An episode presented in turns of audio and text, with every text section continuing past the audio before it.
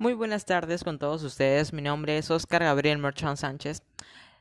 A continuación, en mi primer episodio de mi podcast, vamos a analizar los ejemplos de algunos países como han pasado por situaciones muy críticas en el, en el entorno del medio ambiente y gracias a sus acciones tomadas por sus gobiernos y sus sociedades han transformado sus realidades y cómo gracias a estas acciones se han convertido en, los, en algunos de los países ecológicamente más amigables del mundo.